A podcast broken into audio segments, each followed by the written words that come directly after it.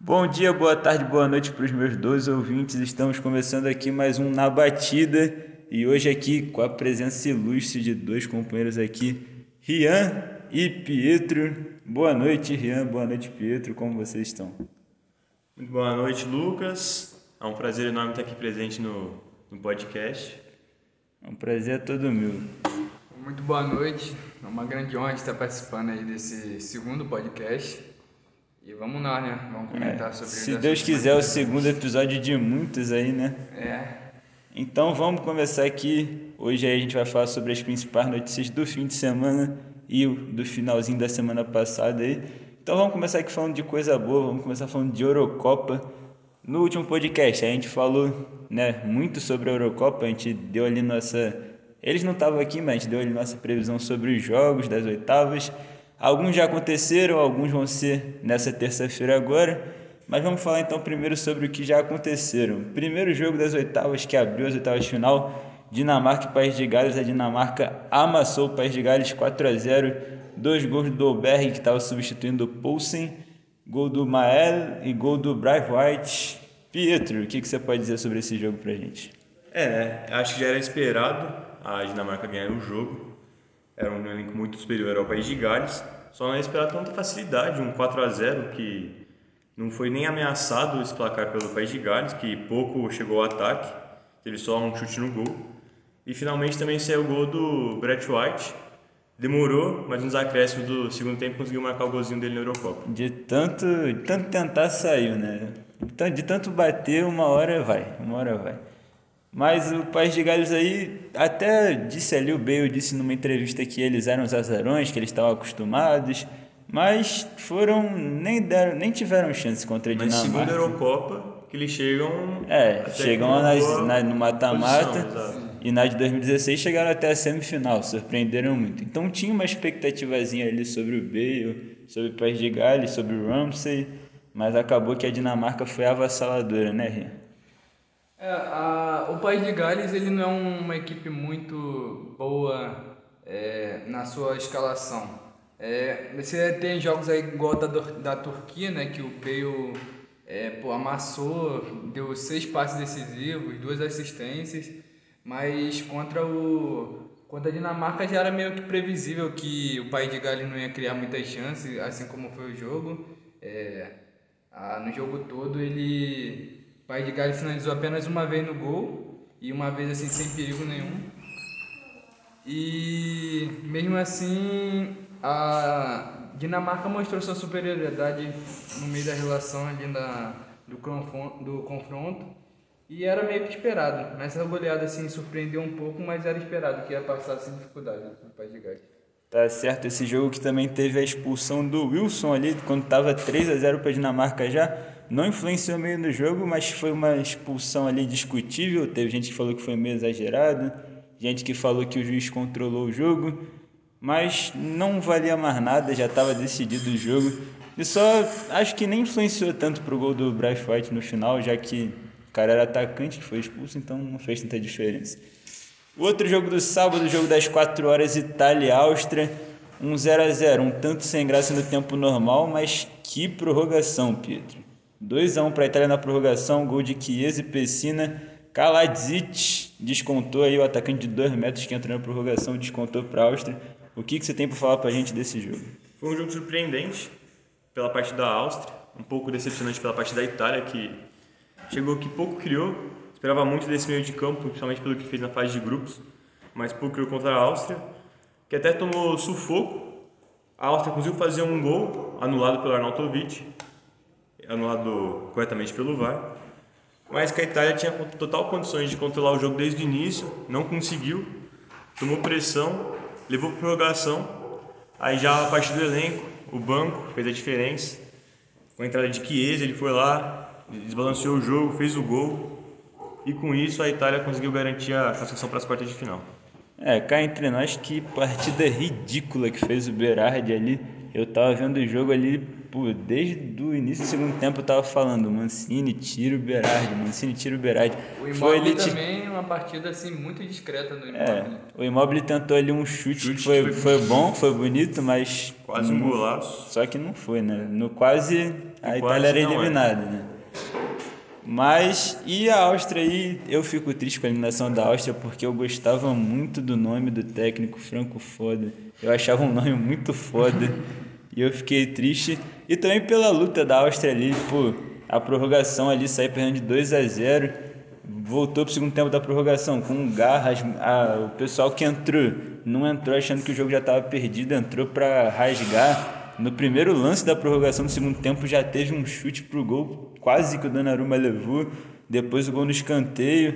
E pô, eu tenho que dizer que eu sonhei alto depois ali do lance que o lançamento que o Chiesa encobriu o goleiro e o, e o zagueiro, o Dragovic, né, conseguiu tirar antes da bola entrar. Eu falei, deuses do futebol, façam a bola entrar nesse contra-ataque. Mas infelizmente não deu. Infelizmente a Áustria foi eliminada, mas foi. Eu acho que a Áustria mostrou alguma coisa interessante. Vai ser um time interessante para acompanhar nas eliminatórias da Copa do Mundo. E querendo ou não, a Itália é mais time. A Itália chega aí para o próximo confronto forte. É uma das favoritas para o título. Vamos ver como é que vai ser nessas quartas de final. Agora os jogos de domingo da Eurocopa. Surpreendente esse. Holanda 0, República Tcheca 2. Gols de Holes, Patrick Tick, o Del Delic foi expulso ainda quando estava 0 a 0. Rian, o que, que você tem para falar dessa... Foi zebra para você? Assim, foi zebra pelo nome da, é, pelo nome que o time holandês tinha, né? Com grande nome Depay, o próprio Delite que foi expulso, o Hinaldo. Só que vendo a partida assim, o jogo a Holanda não criou muitas chances perigosas de gol. É claro que teve uma chance ali que o se eu não me engano foi o Malen que Foi o perdeu. Malen, foi. É, assim que foi uma grande chance que ele perdeu, só que tirando aquela e talvez uma outra da partida, o, a Holanda não mostrou um futebol é, digno de ter passado pela República Tcheca, que bem assim, é, para quem olhava assim inicialmente a Eurocopa e nem imaginava que ia passar né, para as oitavas de finais, já tá aí pegando uma vaguinha nas quartas, surpreendente, bela partida, bela partida também do do Rollins, né, que acho que foi o craque do Gol jogo. e assistência, com um certeza. gol e assistência foi o craque do jogo. E vamos ver até onde essa, essa seleção vai chegar. Acho que é um grande time, mas acho que não tem força para passar das quartas. É, é o, essa chance aí que você falou do Malen, ela foi ali o divisor de águas do jogo. Porque o Malen recebe ali um passe de calcanhar do DP, cara a cara com o Vas- Vassilic. Ele tenta driblar o goleiro, não consegue. No, contra, no primeiro ataque seguinte da República Tcheca, o Delic é expulso. E aí o jogo desaba para a Holanda, começa a dar tudo errado. O Roles marca de cabeça, a República Tcheca administra o jogo e no final o Rolos acha um belo passe ali pro Patrick Tick matar o jogo 2x0 República Tcheca. Pietro, e aí? República Tcheca e Dinamarca, o confronto das quartas. Pelo que você viu dos dois times, o que, que você acha desse confronto? Esse confronto vai ser um confronto muito bom, porque os dois times eles surpreenderam, deram boas atuações. Na minha opinião, a Dinamarca tem uma leve vantagem pelo elenco, mas a forma que a República Tcheca jogou contra a Holanda, que a Holanda que teve um grande ataque na fase de grupos, não conseguiu ter nenhum perigo, só aquela chance do Malen mesmo no jogo. Então, se a Dinamarca não tomar cuidado, ainda mais que perdeu o Eriksen, vai fazer uma falta e talvez a República Tcheca surpreenda ainda mais e chegue à semifinal. Seria histórico para a República Tcheca. Bom, agora vamos falar sobre o outro jogo de domingo, o jogo das 4 horas. jogo. Hã? Que jogo. Que jogo. Bélgica 1, Portugal 0, gol de Torgan Hazard. Eu já vou começar falando aqui com o Pietro, que eu sei que você torceu muito para Portugal. O que, que você tem para falar do jogo aí? É, infelizmente, Portugal não conseguiu. Foi um jogo muito bom, um jogo muito estudado. Não foi um jogo cheio de emoções, se quisesse um grande jogo com grandes oportunidades, não foi um jogo desse tipo. Mas um jogo muito estudado, duas seleções de elite do futebol europeu. Qualquer jogador ali conseguiria jogar em qualquer time da Europa. E podemos ver que não teve chance de gol, não teve chance clara, nem de Portugal nem da Bélgica. A Bélgica, no erro de, da defesa lá, conseguiu aquele chute de fora da área do Torgan Hazard, fez o gol, Golaço no primeiro tempo. Só que depois também não teve outra grande oportunidade. Só no final do jogo nos contra-ataques, só que mesmo assim não foi efetivo. Não foi efetivo. Nenhum contra-ataque chegou a fazer perigo para o Rui Patrício. E Portugal, por sua vez, não perdeu na criação. Muitos chutes fora da área, poucas jogadas trabalhadas, criando um Ronaldo meio apagado, não chamou o jogo para si, estava toda hora meio na área, fazendo um cabeceio, e os cruzamentos nem chegavam na área. Então, mas Portugal tem que sair de cabeça erguida, né? É o campeão da, da, Euro, da, da última Euro. E se preparar para ir para a Copa, né? A Bélgica, por sua vez, agora tem total condição. Deve provavelmente pegar. Vai pegar a Itália. Pegar, é, vai pegar a Itália. Vai ser um jogo difícil, mas mesmo assim, se a Itália jogar como jogou contra a Áustria, a Bélgica tem, a, tem o favoritismo para passar para a próxima fase. Com certeza, a Bélgica tem um grande trunfo aí que muita gente fala, ah, a Bélgica tem De Bruyne, Lukaku, Hazard, pô, realmente são grandes jogadores, mas para mim o grande trunfo da Bélgica é a defesa, porque é uma defesa muito bem montada ali com três aí que se defende ali com cinco atrás, sete se contar os volantes, Courtois uma parede, pô, é um time muito sólido defensivamente com DNA, DNA defensivo muito forte e Portugal, bom, Portugal para mim pecou ali no conservadorismo. Eu acho que o Fernando Santos não soube utilizar ali a genialidade das peças que ele tinha, não soube tentar encaixar ali Bruno Fernandes e Bernardo Silva. Faltou ali talvez um pouco de ousadia para Portugal melhor nessa Eurocopa e tem que rever seus conceitos aí para a Copa do Mundo, porque tem ter time tem, né? Eu acho que o Portugal entrou pro jogo meio que com receio da Bélgica, do ataque da Bélgica. Ele entrou meio que não querendo tomar gol e foi numa formação muito conservadora, assim como você falou, né? Eu acho que principalmente ali na assim que tomou o gol, acho que já pro segundo tempo ele já devia ter ousado um pouquinho no início do segundo tempo e ter ido para cima da Bélgica. E como você falou, até no jogo de Portugal, que teve 23 finalizações para Portugal, é, deu para ver a solidez defensiva da Bélgica. Dessas 23 finalizações foram só 4 no gol. Então é um esquema de defesa muito bem montado. Já desde a Copa do Mundo a gente vê essa solidez defensiva da Bélgica e é um grande favorito para ganhar essa Euro. Com certeza, mas agora pega uma pedreira, né? Pega a Itália. Para mim vai ser o melhor jogo das quartas. Tem, tem potencial para ser, né? Mas, mas vamos ver aí que nunca se sabe também se o jogo não vai ficar chato, muito estudado, os dois muito com medo um do outro mas tem promessa para ser um grande jogo. Agora vamos falar sobre os jogos dessa segunda-feira. Dois jogos que me surpreenderam, um pelo resultado também, mas outro pelo jeito, contexto que foi o jogo. Vamos começar falando do jogo da uma hora, Espanha e Croácia. A Croácia abriu o placar com um gol contra bizarro da Espanha, gol contra do Pedro ali, se desentendeu com o goleiro, ninguém entendeu nada. Um recuo que foi direto pro gol. 1 a 0 no primeiro tempo a Croácia, a Espanha acordou, no segundo tempo jogou, abre um 3 a 1, aí você fala: "Ah, a Espanha vai se classificar então". A Croácia vai lá e busca um empate 3 a 3. O jogo vai para prorrogação, parece que todo psicológico está virado para a Croácia, a Espanha vai lá e faz 5 a 3, se classifica. Um pouco na emoção, mas parece que a Espanha acordou para a Eurocopa, né, Rio? É, a gente vê uma partida assim muito é, imprevisível no primeiro tempo. É, a Croácia abre o placar com uma falha bizarra do Simon, que ele acho que tenta dominar, a bola passa pelo pé dele e, e sofre o gol. Só que a Espanha mostra seu poder de reação, né? Com um grande elenco, é, ela criou muitas chances de gol. Morata, muito criticado, principalmente lá na Espanha, perdeu duas chances claras de gol para abrir o placar, fez o deles no final. Só que mesmo assim a Espanha vem se mostrando uma vem se mostrando uma excelente equipe coletiva, só que tá falhando muito no, no terço final do campo, né, para conseguir matar o jogo. E a Croácia não joga o mesmo futebol que jogou na Copa de 2018. É, já era meio que previsível essa eliminação da Croácia, mas não da forma que foi, né? Com certeza. Até porque depois de buscar um empate desse, você espera que pelo menos para os pênaltis o time consiga, consiga levar, né, Pedro? É, foi um jogo ao contrário dos Eurocopa, que foi muito dinâmico, muitas, muito justo no gol, muitas chances de fazer gol. E quando a Croácia abre o jogo, fazendo já com 1 a 0 A Espanha já dá aquela, aquela assustada, mas conseguiu controlar o jogo, levar para o intervalo empatado. Aí depois do segundo tempo, quando abriu 3 a 1 todos já pensavam que o jogo estava morto.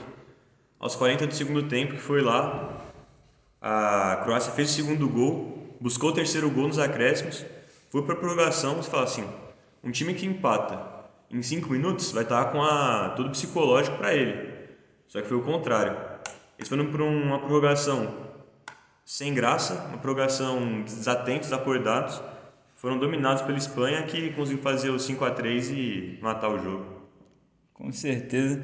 E bom, sobre a Croácia o que a gente tem para falar é que muita gente fala que ah, o futebol das top 5 ligas europeias aí é o que faz a verdadeira diferença, mas o que a gente vê é que, por exemplo, Rebic joga no Milan, Itália, estava jogando nada. Entrou o Orsic, jogador do Dinamo Zagreb, time do país, foi lá, comeu a bola, foi decisivo para o empate. No início da prorrogação, quase virou o jogo para a Croácia. Então a gente vai vendo que nem sempre assim, só porque um jogador ali ele é, joga numa, numa liga mais fraca ali da Europa, não é que ele tem que ser descartado para nível internacional. Tanto que esse mesmo City destruiu o Tottenham na Europa League. Então é uma coisa sempre a se observar aí esses jogadores aí dessas ligas fracas europeias a exemplo do Dani Olmo, que até pouco tempo atrás jogava nesse mesmo Dinamo Zagreb. Então é sempre interessante aí estar tá de olho nesses times. Bom, a Espanha pega o time que venceu o jogo das 4 horas, o jogo que foi entre França e Suíça, um jogo bizarramente semelhante. A Suíça abre o placar no primeiro tempo, gol de Seferovic. A França vira, faz o terceiro, dois gols do Benzema, um do Pogba faz um 3 a 1 aí todo mundo acha que está tranquilo, que vai se classificar. A Suíça vai lá, empata o jogo, Seferovic. E aí você pensa, ah, aconteceu a mesma coisa que com a Croácia? Não, a Suíça ficou ligada, ficou ligada a prorrogação toda, fez jogo duro, leva para os pênaltis, ganha nos pênaltis com direito a Mbappé, perdendo o último pênalti, pênalti decisivo. Pietro, o que você tem para falar desse jogo? Esse jogo foi um jogo muito bom. Mas a França ela entrou no jogo de salto alto. Ela entrou falando a Suíça, sou campeão do, da Copa, vou ganhar fácil esse jogo. E mesmo virando o jogo, ela estava meio desatenta, estava cometendo erros bestas. Não se impôs como é a seleção francesa, como ela deveria se impor sobre a Suíça. No final do jogo, desacordada, achando a própria seleção já achava que tinha ganhado o jogo. Foi lá, tomou um empate. Na prorrogação deram uma acordada, o jogo foi mais um pouco equilibrado. Mas mesmo assim, foi para os pênaltis. Surpreendentemente, todos estavam acertando as penalidades. O Mbappé, que todo mundo esperava que ia acertar o dele, que poderia ser o decisivo para a França, foi lá, cobrou. A cobrança não foi tão ruim assim, foi mais mérito do goleiro, fez uma grande defesa. E também frisando que a Suíça teve uma boa oportunidade de abrir o 2 a 0 com o Ricardo, Ricardo Rodrigues, perdeu o pênalti. acabou perdendo o pênalti numa grande defesa do Lloris também mas que não conseguiu defender nenhum outro pênalti depois quando estava nas penalidades. Sim. É, bom, a Suíça deu uma surpreendida, até pelo que tinha jogado na, fa na fase de grupos, ninguém esperava muito, mas fez um jogo bem parelho com a França e agora chega nas quartas aí para enfrentar a Espanha. Qual a sua expectativa para esse jogo, Rian? Bom, eu acho que a Suíça mostrou muita é, capacidade de reação Principalmente você vê ali no meado do jogo pela França, depois que o Lenglet sai e entra o Coma, o lado esquerdo ali da França, a Suíça soube aproveitar muito bem as brechas que o Coman, que fez uma partida para mim muito ruim, estava é, deixando ali na, na recomposição e mostrou um poder de reação muito grande. É, fez uma bela campanha na, na fase de grupos só que você enfrenta uma Espanha muito coletiva, como eu disse. É, eu acredito que podemos pintar a Espanha como possível favorito, mas dependendo de uma má fase do ataque da Espanha ou da defesa, é, não surpreenderia muito se a Suíça é, passasse para as próximas fases e pintasse numa semifinal aí da Eurocopa. Com certeza. Lembrando que os jogos da Eurocopa ainda faltam dois jogos para terminar as oitavas, que vão ser jogados nessa terça. Nesse momento que nós estamos gravando nessa segunda noite, eles ainda não aconteceram, que é a Alemanha, Inglaterra e Suécia e Ucrânia. Expectativa para esses times, alguma? A Suécia é favorita, né, contra a Ucrânia. Muito favorita. A da Ucrânia é um, deixa a desejar em vários aspectos do elenco, não tem uma, uma grande defesa, tomando gol até da Macedônia do Norte, tomando três da Holanda. Então é uma seleção que realmente tem que jogar o dobro para conseguir ganhar da Suécia. E já do outro lado temos um grande jogo, né? Inglaterra e Alemanha. Não tem como prever, acho que esse jogo é totalmente aberto. As duas seleções têm grandes times, são um pouco irregulares, não conseguem manter essa constância, estão em fase de reformulação, mas mesmo assim são seleções de ponta e passando dessa fase são favoritas sim para ganhar a Eurocopa. É, vamos ver se a camisa vai pesar. A Inglaterra, que passou em primeiro no grupo com um dos piores ataques da Eurocopa, apenas dois gols marcados. A Alemanha, que apesar de um bom jogo contra Portugal, decepciona já faz tempo, decepcionou contra a França, decepcionou contra a Hungria. Então vai ser uma boa para ver como vai ser a pretensão desses times aí nesse mata-mata. Mas agora parando um pouco de falar de Eurocopa, vamos vir aqui um pouco para o nosso país, para o Brasil. Semana passada tivemos o sorteio da Copa do Brasil e ainda não comentamos aqui no podcast, então vamos fazer isso nesse momento. Oitavas de final, temos alguns jogos, temos algumas surpresas aí que passaram aí dessa última fase, times como Criciúma, Vitória, CRB, ABC, Juazeirense, que ninguém esperava que estariam aí, né? Ninguém apostaria que eles estariam aí. Bom, vamos começar falando então do primeiro jogo, São Paulo e Vasco se enfrentam no Morumbi, primeiro jogo, segundo jogo em São Januário. O que, que você tem para falar desse jogo? O Rian é flamenguista, mas eu vou deixar ele falar primeiro, vamos lá. O São Paulo ele tem um grande elenco, só que vem vivendo uma fase muito ruim, ainda não venceu no Brasileiro, é uma das piores campanhas do Brasileirão 2021. O Vasco é, faz uma campanha assim regular, não esperada do time do Vasco, né? Porque o Vasco ele já entra na Série B como favorito a ganhar a Série B e ainda faz uma Série B muito atípica, vamos dizer assim. É um confronto que para mim não tem favorito. Pela fase do São Paulo, pelo elenco acredito que o São Paulo seria favorito, mas pela fase não tem favorito. E vendo, vendo esse confronto, o duelo de é, dois grandes times que, principalmente o São Paulo, que tem um, um grande ataque, que é, nos últimos jogos é, mostrou que tem um poder de ataque muito forte, só que a defesa peca muito e perdeu muitos jogos pela, por falha da defesa. E o Vasco que está vendo aí a ascensão de um grande elenco, de um atacante que para mim é um dos melhores do Brasil. E vai ser um jogo bem disputado, Eu acredito que não tenha favorito. É, vai ser um jogo muito interessante de se acompanhar. Tá certo. Pietro, alguma coisa aí a comentar sobre esse jogo? Eu concordo com o Rian. É, o São Paulo ele empolgou, ganhou o Paulistão, mas ainda não se encontrou no Brasileiro. Não conseguiu manter uma boa sequência, não teve nenhuma vitória no Brasileiro. É um time que precisa mudar muito para conseguir alguma coisa, porque por enquanto vai brigar para não ser rebaixado e, na minha opinião, a Copa do Brasil está mais para o Vasco agora do que para o São Paulo. O Vasco que, porém, também vem numa oscilação muito grande. Em sete jogos na Série B foram apenas três vitórias e ele que seria, na minha opinião, o favorito para ganhar a Série B.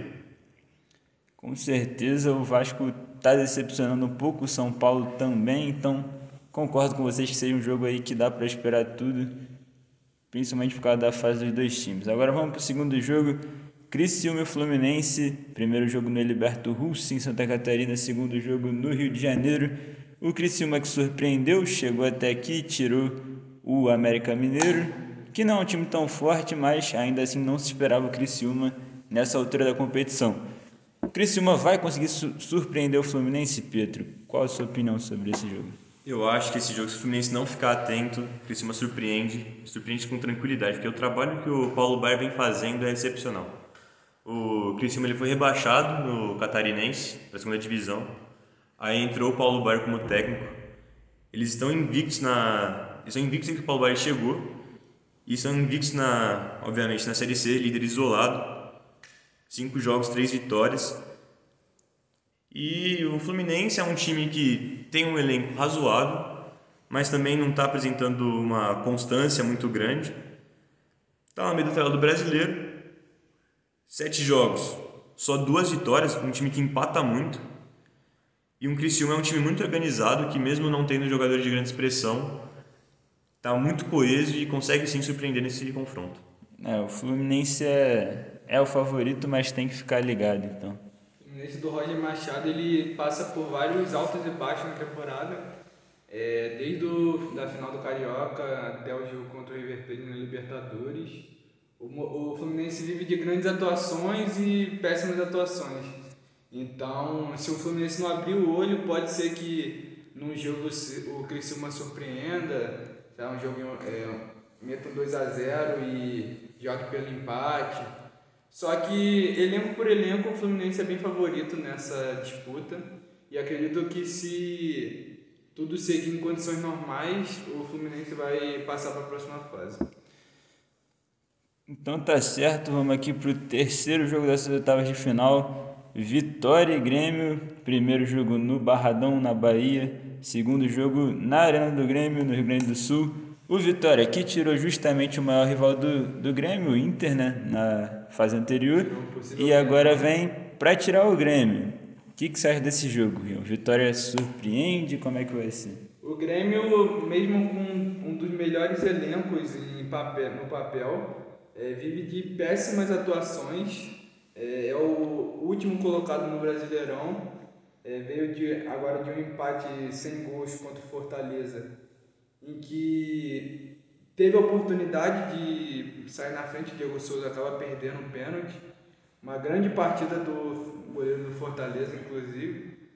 Só que mesmo com a péssima atuação que o elenco do Grêmio vem trazendo nos últimos jogos, o Grêmio é favorito pelo elenco que tem, tem ótimos jogadores. A, acredito que o forte do Grêmio é, o, é a defesa e o ataque. O meio campo está pegando muito, só que o ataque com Douglas Costa, Diego Souza e Ferreirinha e a defesa com Rafinha, Jeromel e Kahneman, e Kahneman é muito forte ainda. Acredito que se o Thiago Nunes, que eu acredito que vem fazendo um péssimo trabalho, continuar ainda e conseguir abrir uma sequência boa de vitória, de empate, é, que evite essa possível demissão, eu acredito que o Grêmio pode é, passar pela vitória sem muita dificuldade. Tá certo, então agora o próximo jogo Fortaleza e CRB, o Fortaleza que vem surpreendendo na temporada, vem jogando futebol muito bom, vem ganhando jogos importantes, está bem no brasileiro. Enfrenta um CRB regular ali na Série B, ganhou do Cruzeiro, vem consegue bons resultados, mas ao mesmo tempo toma um 3 a 0 para o Vasco em São Januário, é, perde para o Havaí de 1 a 0 Tudo bem que teve um expulso, mas não foi um grande jogo do time e enfrenta o Fortaleza embalado aí com seu novo técnico, jogando muito bem. Pietro, o que, que você tem para dizer desse jogo? Ah, o Fortaleza é uma equipe que ela surpreende e convence, né? Você percebe que eles não estão ali por acaso, não é, não ganharam jogos por sorte. Meteram 5 a 1 no, no Internacional, no, no Brasileiro, então demonstra que é um time organizado. E o CRB é um time que no papel é bem mais fraco que o Fortaleza, é um time regular para a Série B, só que o Fortaleza vem fazendo uma boa campanha na Série A, então mostra a disparidade dos elencos e deixa claro que o favoritismo é todo do Fortaleza. Mas mesmo assim, temos que ficar de olho no CRB, que é uma, que é uma equipe bem forte. É, a verdade é que a Zebra está passando na Copa do Brasil, então não dá para descartar nenhum time, não dá para descartar nenhuma possibilidade. E quem também não vai poder descartar nenhuma possibilidade é o Flamengo. O Flamengo aí, o clube queridíssimo aí do nosso grande Rian enfrenta o ABC, o primeiro jogo no Rio, o segundo jogo no Natal. Você tá com medo do ABC, Rian? Fala pra gente. Quem é flamenguista sempre tem medo de qualquer time, não importa a, a disputa. Acredito que vai ser mais aí um jogo que o Flamengo, é claro, tem grande favoritismo para cima do ABC. O ABC ele passa da Copa do Brasil pelo Botafogo, é, surpreendendo a todos na disputa de pênalti. Passo da Chapecoense também num 3 a 0 assim que foi difícil até de acreditar, já que no jogo de ida a Chapecoense tinha colocado um 3 a 1. Mas eu acredito que o Flamengo ele é bem favorito, acho que é um dos maiores diferenças assim da, das oitavas E se tudo estiver em condição normal, acredito que o Flamengo vai passar com tranquilidade, pelo elenco, pelo que vem jogando e pelo que essa disputa traz. Ainda bem que em Natal não chove muito, então. É. Agora vamos lá, Atlético Paranaense Atlético Goianiense, confronto dos Atléticos. Primeiro jogo em Curitiba, segundo jogo em Goiânia. Pietro. Esse confronto dos Atléticos para mim é o confronto mais equilibrado dessa oitava, dessa oitava Copa do Brasil. Porque é um confronto entre os dois times que estão numa boa fase. Os dois times estão fazendo uma bela campanha no Brasileirão. São elencos que não têm grandes jogadores com renome, mas estão, estão muito bem encaixados. Bom trabalho dos dois treinadores, do, do Antônio Oliveira no Atlético Paranaense e o do, do Eduardo Barroca do, Atlético Goianiense, que surpreendeu, que não fez um bom campeonato goiano, foi eliminado por, pelo Grêmio Anápolis, um time que nunca tinha chegado à final, eliminou o Atlético Goianiense, mas mesmo assim o time levantou a cabeça, se reergueu está fazendo uma bela campanha pelo brasileiro e acho que vai ser um jogo muito difícil, mas que tem um leve favoritismo para o Atlético Paranaense. Até a quinta rodada do Brasileirão mostrou isso, né? Foi um 2x1 um, assim muito. Muito parelho. Muito parelho o jogo, tanto questão de posse de bola, finalização. E acredito que é um dos jogos. Eu acho acredito que é o jogo mais equilibrado também das oitavas. Com certeza, os dois times em excelente fase aí. Vai ser um grande jogo. Agora, o outro Atlético aí, Atlético Mineiro e Bahia. O primeiro jogo em Minas, em BH, o segundo jogo em Salvador. É um confronto aí que o Atlético Mineiro tá devendo aí, tem que ficar de olho, porque o Bahia já deixou claro que nessa temporada não tá mole de se vencer, não é, Renan? É verdade, o Bahia tá com um grande elenco e jogadores em excelente fase, Rossi, Rodriguinho, Maicon Douglas agora que nesse fim de semana quase que consegue uma vitória sobre o Palmeiras.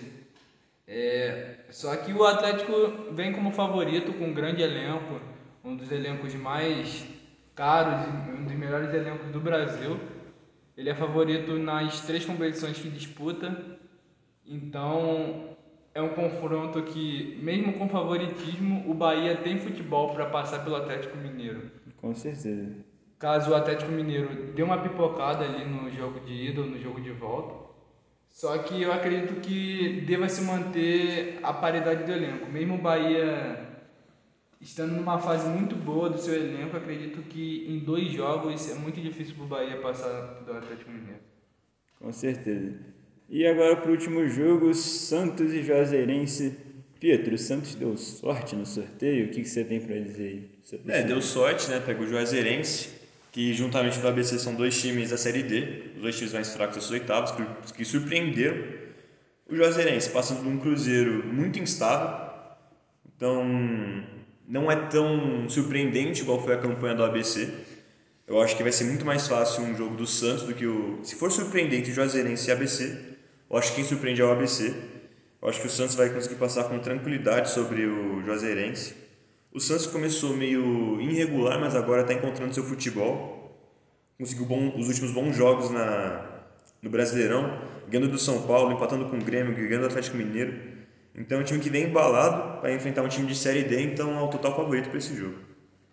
Com certeza. Agora então vamos falar um pouco aí sobre Série B rapidamente aí, alguns pontos importantes aí sobre a segunda divisão do Campeonato Brasileiro. Bom, primeiramente aí o Timbu segue a todo vapor na liderança.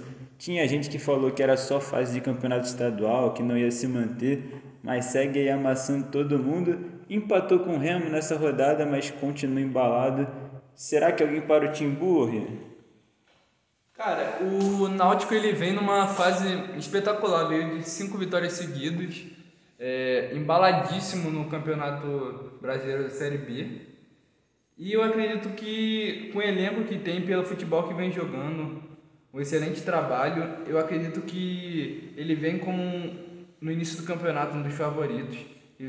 É, mesmo assim, pode, pode ser uma fase boa e o time pode cair, mas se manter essa regularidade, pelo menos até ali o início do segundo turno, acredito que é, vai ser um dos favoritos para voltar à elite do futebol brasileiro e possivelmente ganhar o título. Vem forte o Náutico então. Pietro, alguma coisa sobre o Náutico? Ah, o Náutico é um time muito organizado, que veio estruturado desde 2015, quando foi o campeão da Série C, numa campanha até que ganhou da Portuguesa nas oitavas. Vem muito, portuguesa. É, vem muito embalado, reestruturado e após anos da Série B, finalmente está disputando de novo para subir para a elite futebol brasileiro. Seria legal um Náutico Esporte ano que vem na Série A. Bom, agora vamos falar dos três, teoricamente, os três times grandes, os três que tinham uma expectativa que iam subir. Vasco, Cruzeiro e Botafogo. O Botafogo nessa rodada perdeu mais uma, perdeu para o Sampaio Correia. O Cruzeiro perdeu mais uma de virada para o CSA. E o Vasco passou sufoco, mas ganhou do Brusque em São Januário. Então, o que vocês têm aí para dizer desses três times? Eles estão decepcionando? Eu acredito que o Cruzeiro é, retrata muito a fase que o, que o clube vem passando, né? Uma crise financeira gigantesca e ele não está conseguindo se encontrar. Acredito que o time ele vem numa uma motivação muito fraca, o time vem sendo carregado por lampejos individuais e se quiser voltar para a elite do futebol tem que mudar muita coisa, principalmente na diretoria. É, o Cruzeiro que ele sofre muito pelo extracampo, né? A política do Cruzeiro está muito ruim, dá para perceber que os jogadores chegam sem motivação, o, a própria comissão técnica, os próprios funcionários do clube não têm motivação. O Botafogo decepciona também, é um time que a gente esperava um pouco mais dele, tá lá na meia tabela, mas ainda no começo do brasileiro, ainda vai se acertar, ainda consegue disputar para subir. O Vasco, para mim, era o mais, é o mais favorito entre os três, entre esses, esses três grandes times. Começou meio instável, tem que encontrar o seu futebol, mas ainda está na parte da tabela, está bem, bem colocado, com grandes chances de, no final do ano, conseguir voltar para a elite do futebol. Amém, amém. Mas vamos lá, uma coisa que ficou muito marcada nessa rodada da Série B foi uma discussão que foi levantada aí, é sobre o VAR, porque a Série B não tem VAR, só que estão tendo muitos erros. Teve erro aí no fim de semana, no jogo do Botafogo, no jogo do Náutico, e tem muita gente que tem que estar tá defendendo que tem que ter VAR, tem que dar o jeito de ter VAR na Série B, porque um erro desses pode custar um campeonato, pode custar uma promoção de um time, e não pode ser assim. Eu sinceramente aí eu torço pro Vasco. O Vasco foi beneficiado aí pela, por não ter VAR, né? Porque se tivesse num, num lance ali quando estava 1x0 pro Vasco ainda, teria tido um pênalti pro Brusque e o Castan teria sido expulso provavelmente. Foi mais um erro de arbitragem. O terceiro grande assim da rodada. Então, acho que todo mundo concorda, né? Tem que ter o VAR, não tem jeito. O campeonato, tanto Série B quanto Série A no passado, mostrou que cada rodada é importante, né? Você vê que a Chapecoense ela ganha a Série B do ano passado na última rodada, né? Com no último lance do jogo. gol do Anselmo Ramon de cavadinha. E o Flamengo nem se fala, né? Ganhando o campeonato da Série A no ano passado também. Então, é, erros bobos, assim, que o VAR conseguiria facilmente intervir e colocar um pouco mais de justiça no campo, não pode ter.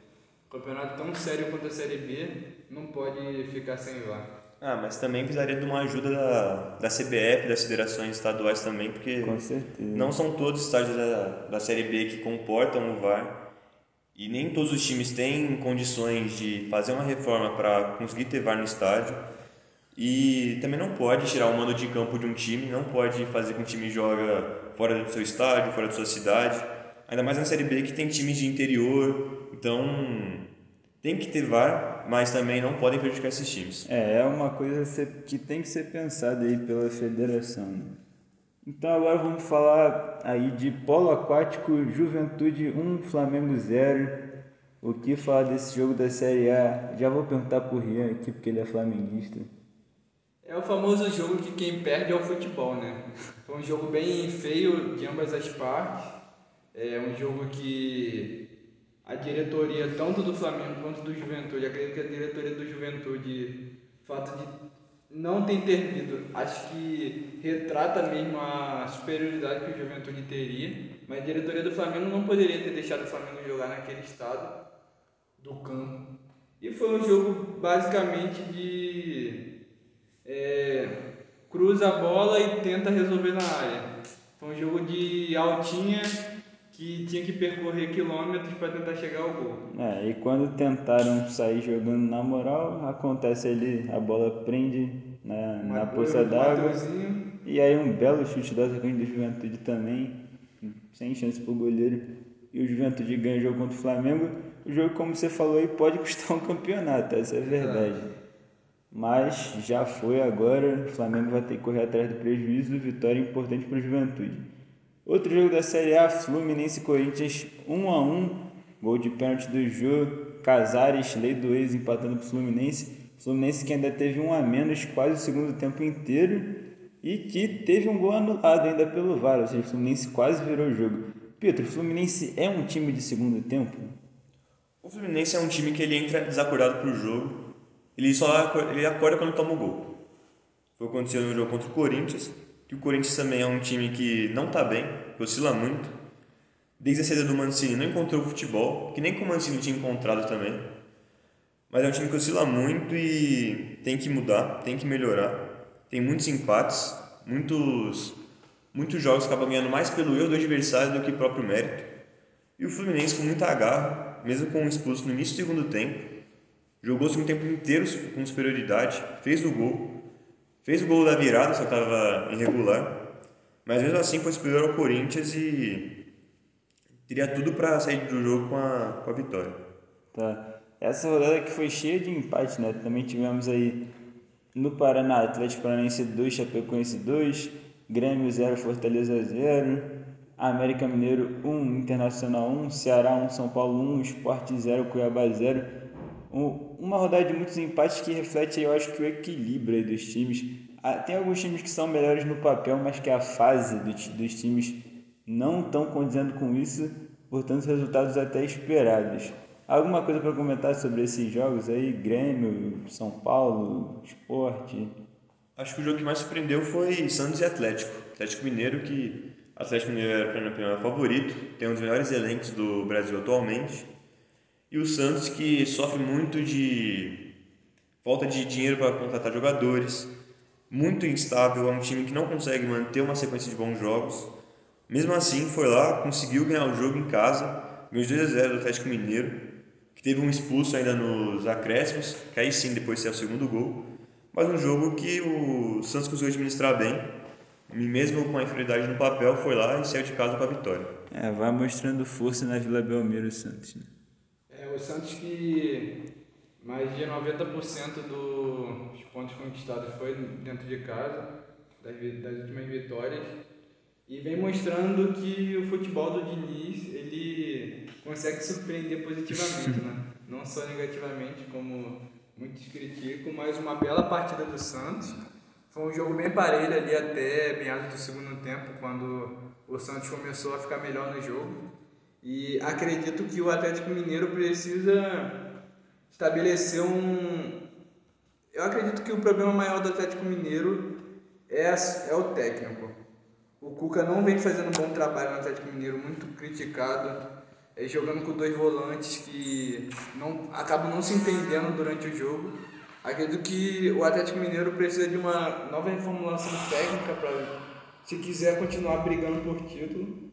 E o Santos, mesmo em fase ruim, consegue um ponto importantíssimo nesse campeonato. E o Santos demonstra que mesmo com a falta de dinheiro, tem uma boa base, que todo ano consegue lá e surpreender. Um meio de campo praticamente inteiro formado pela base, foi lá e conseguiu dominar um meio de campo caro e já testado do Atlético Mineiro. É um meio de campo aí, Nath Fernandes, realmente aí o Atlético fica um pouco devendo, mas o Santos soube jogar, então mereceu a vitória. E o jogaço da rodada, né, que foi Palmeiras e Bahia, e falando por ele por último, ainda tem um jogo que fecha a rodada, que é na segunda-feira, Atlético Goianiense e Bragantino. Mas falando do jogaço da rodada, o Palmeiras abriu o placar, toma a virada, empata e nos acréscimos vira o jogo mais uma vez, vence por 3 a 2 na sua casa. Rian, o que tem para dizer desse jogo aí? Foi um jogo que o Palmeiras demonstrou que não apresenta um bom futebol. O Bahia teve o terceiro maior. É, os, os jogo com terceiro maior chances claras perdidas desde 2015. Só perde para o Flamengo no passado contra o Curitiba e o Grêmio em 2017. Só que demonstra que o Palmeiras ele conta muito com brilhos individuais. Gustavo Scarpa e Rafael Veiga e o Breno Lopes na, no finalzinho da prorrogação da, dos acréscimos mostra que o Palmeiras precisa também de uma reformulação no seu futebol. Não apresenta o futebol de quem quer ser campeão brasileiro, de quem quer ser, de quem quer ser campeão da Libertadores. E desde a eliminação na Copa do Brasil, perdendo a Supercopa e a Recopa, Abel é, Ferreira ele oscila muito na diretoria do Palmeiras, ele não sabe se ele vai continuar na temporada, se ele vai sair. Então o Palmeiras precisa se reavaliar e buscar de novo o seu bom futebol que foi campeão de, da Libertadores e da Copa do Brasil ano passado. Com certeza. Agora então falando um pouco sobre Copa América. A rodada decisiva da fase de grupos ainda não acabou, né? O do grupo do Brasil já acabou. Na última rodada, Brasil empatou com o Equador com um time meio alternativo por 1 a 1 mas o Brasil, mesmo time alternativo, tem que ganhar esse tipo de jogo, né? O treinador do Equador no final do jogo foi lá, fez uma média com o Tite, falou: ah, você ainda vai ganhar a Copa do Mundo, não sei o que. Mas o Brasil tem que jogar melhor se quiser ir alguma coisa na Copa do Mundo, não é, Pedro? É, o Brasil foi uma escalação muito diferenciada, uma escalação bem estranha também, com jogadores fora de posição. Mas foi mais um teste do Tite, que finalmente colocou o Vinícius Júnior para jogar. Não conseguiu desencantar, não conseguiu fazer gol, mas pelo menos entrou em campo nessa Copa América. O Brasil que já pensava na próxima fase, né? Foi esse jogo mais só para cumprir tabela não tinha interesse em ganhar esse jogo, já tinha classificado em primeiro, então foi só mesmo porque tinha que jogar o jogo. É, o Tite ele espertamente ele testa alguns jogadores. Foi um jogo que o Brasil ele cria pouco comparação a, aos outros jogos, muito por causa da falta de craque né, no time, sem o Neymar que cria muito, o Charleston, tem o Everton Ribeiro também que entrou só no finalzinho do jogo. E como o Pietro bem disse, jogadores fora de posição. Foi mais um teste do Tite para ver como é que esses jogadores é, se sairiam né, em possíveis escalações. E acredito que, tirando a falha do gol do Equador, foi uma boa partida da seleção, só que deixou muito a desejar, principalmente pela parte criativa. É, o gol do Brasil que foi marcado por Éder Militão e o Equador empatou com o gol de Mena. No outro jogo do grupo, o Peru garantiu sua vaga como segundo colocado do grupo, batendo a Venezuela por 1 a 0. Gol de Carilho, placar que eliminou a Venezuela da Copa América. E no outro grupo, a Bolívia já está eliminada. Os jogos que fecham esse grupo acontecem na segunda-feira à noite. Uruguai, Paraguai, Bolívia, Argentina, no momento que a gente está gravando, está rolando esses jogos, então a gente não vai falar sobre eles, mas a Argentina é favorita contra a Bolívia, com certeza. E Uruguai e Paraguai tem potencial para ser um bom jogo. Eu acho que o Uruguai tem um pequeno favoritismo. O Uruguai ele vem numa péssima fase dos atacantes, principalmente. Cavani e Soares vem muito mal nos últimos jogos da Copa América, mas acredito que mesmo assim, contra a seleção fraca do Paraguai, é a favorita. Tá, então agora para fechar, vamos falar sobre o que bombou na semana, bombou no fim de semana as principais notícias do mundo do futebol, começando aí pelo mercado de transferências. As principais notícias são: PSG falou que vai segurar o Mbappé, que vai frustrar o sonho do Real Madrid, que o Mbappé não sai. O Arsenal está interessado no Nuno Tavares, lateral esquerdo do Benfica. E o Manchester City estaria preparando uma oferta de 100 milhões de libras esterlinas pelo Jack Grealish, meio-campista do Aston Villa. Pietro, alguma coisa a dizer sobre esse, esses rumores de transferência? É, são todas boas contratações. O Grealish fez uma fez bons jogos também pela, pela Inglaterra, vem se destacando. Então atrai interesse. Já pela parte do, do PSG, é óbvio, tem que manter o Mbappé, que é a promessa do time, é a esperança de uma Champions. Então não pode deixar sair o Mbappé pelo valor que seja, tem que manter ele. Do que o PSG ele ele foca muito no no timaço que ele quer criar para a próxima temporada. Cada temporada é uma nova esperança, né? Você pega no papel o PSG e fala, nosso PSG é bem favorito, só que sempre acaba pelo caminho. E acredito que uma boa jogada do PSG é conseguir segurar o Mbappé, só que eu acredito que é, nas próximas temporadas ele deve sair para algum time maior, como Real Madrid ou outros clubes europeus. É, ótima contratação do Arsenal. Acredito que mercado de transferência da Europa, principalmente agora no finalzinho das competições continentais, vai ficar bem movimentado e possivelmente grandes times aí serão criados. Tá certo. Agora falando um pouco sobre as notícias da Eurocopa, algumas notícias sobre os jogadores aí da Eurocopa. O primeiro aí é sobre o Bale, né, que depois do confronto contra a Dinamarca ele abandonou a entrevista quando perguntaram para ele se ele ia parar de jogar pela seleção. O Bale, essa segunda-feira de manhã, ele veio à imprensa, se retratou, disse que não quer deixar a seleção de País de Gales de modo algum, quer continuar aí e que vai lutar pela classificação na Copa do Mundo. Foi um piti ali que o Bale deu, né? Mas é compreensível, considerando ali o psicológico depois de uma eliminação por 4 a 0. E o outro que também veio a público aí falar um pouco sobre o que está acontecendo na sua vida pessoal foi o Morata, que relatou que após as suas atuações pífias na fase de grupo da Eurocopa, teve ameaças à sua família.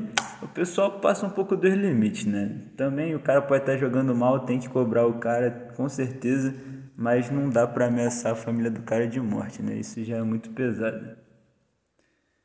Bom, outra notícia sobre a Eurocopa em relação ao Covid-19.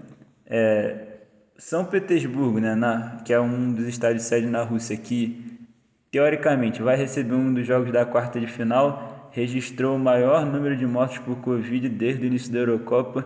Portanto, o estádio aí da Hungria, né, a Puskas Arena, que as oitavas de final aí eram para ter sido o último jogo do estádio, que teve uma série de homenagens aí ao ídolo húngaro Puskas, está voltando à tona, pode aparecer como substituto do São Petersburgo. Mas o Daniel Koch, né, que é o enviado da UEFA sobre a Covid diz que multidões são mais eficazes no combate aí para a Covid. Entretanto, a Federação da Dinamarca também já falou que pelo menos quatro torcedores pegaram aí a nova variante Delta do Covid-19 durante o jogo da Eurocopa. Rian, o que, você tem para falar aí sobre essa situação toda aí de pandemia no contexto da Eurocopa?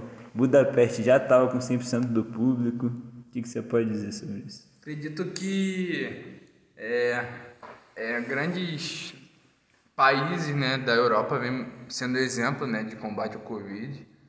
Reino Unido podemos citar, Alemanha, Suíça, só que não pode tratar todos os países como se fossem os mesmos.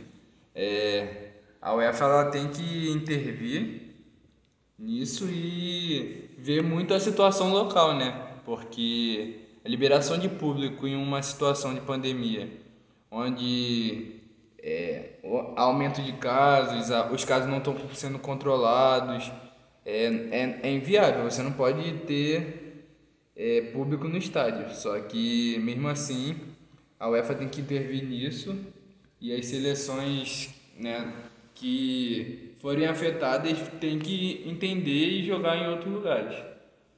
Com certeza, tem que ter uma atenção, não dá para deixar de lado, tem que ter o show, com certeza foi muito legal ver a Puskas Arena com 100% do público ali nos Jogos da Hungria, mas tem que ter uma atenção, não dá para brincar com essa, com essa doença. Bom, agora falando aí sobre notícias legais aí do mundo, a Premier League vai doar 2 mil desfibriladores a clubes de base da Inglaterra, muito por causa do que aconteceu ali com o Christian Eriksen, né? O que, que você acha disso, Pietro? É uma ação muito nobre da, da Federação Inglesa que tem que fazer isso mesmo, tem que prezar pela saúde dos jogadores, dos, das pessoas que estão lá trabalhando. Isso é fundamental. Não, já houve casos, vários casos de jogadores passando mal, tendo mal súbito em campo. Então, mostra que também isso não é em vão quando acontece, acontece mudanças. E tem que ser assim, o futebol sempre está mais seguro para evitar que os jogadores tenham lesões.